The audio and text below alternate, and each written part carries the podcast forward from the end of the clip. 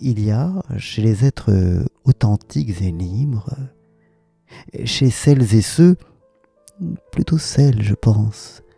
qui refusent viscéralement de se laisser emprisonner par les convenances, une énergie, une joie, une beauté profonde et rayonnante,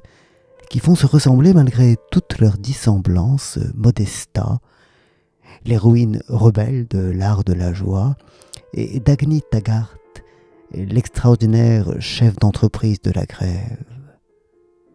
Et dans les similarités qui se dessinent entre ces deux personnages, on perçoit les affinités qui, au-delà de tout ce qui les oppose, rapprochent les deux autrices.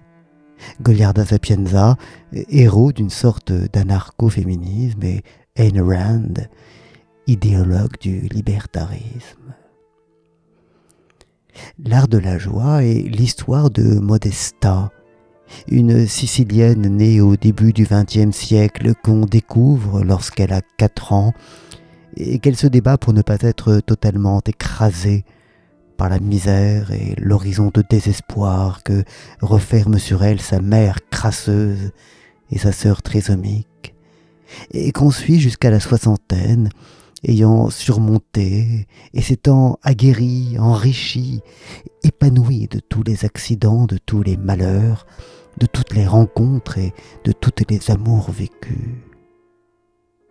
Modesta incarne la vie, la force de la vie contre tout ce qui la retient, tout ce qui la contraint, tout ce qui l'empêche de se déployer librement. Elle fait penser à ces fleurs sauvages qui, nées sous un amoncellement de pierres, savent se tracer un chemin à travers la roche, la faire éclater parfois pour s'élever vers la lumière. Elle est à la fois infiniment généreuse et infiniment égoïste, intransigeante et douce, volage et fidèle, sage et iconoclaste, engagée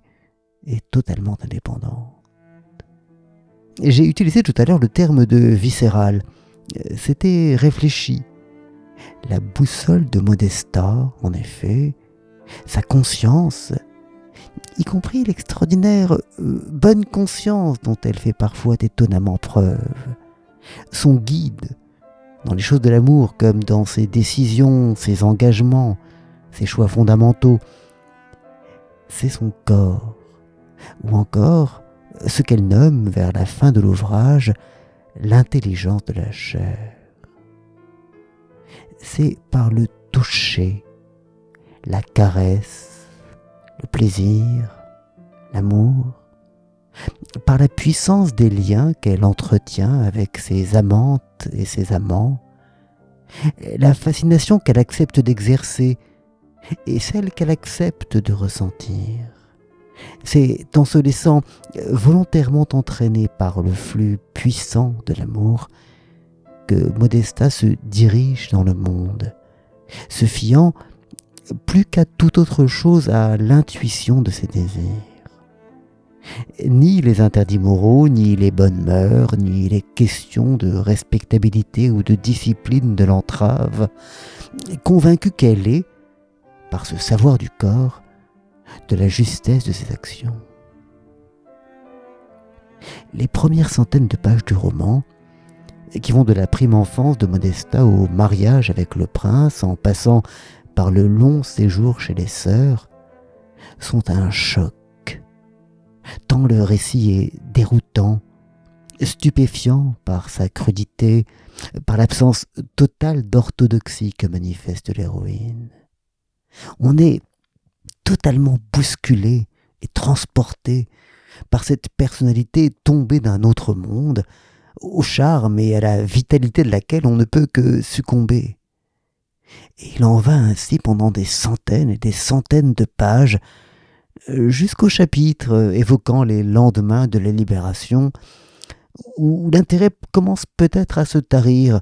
à cause en partie de la masse énorme des personnages suivis, de toute cette famille élargie dont Modesta, quoique jeune encore,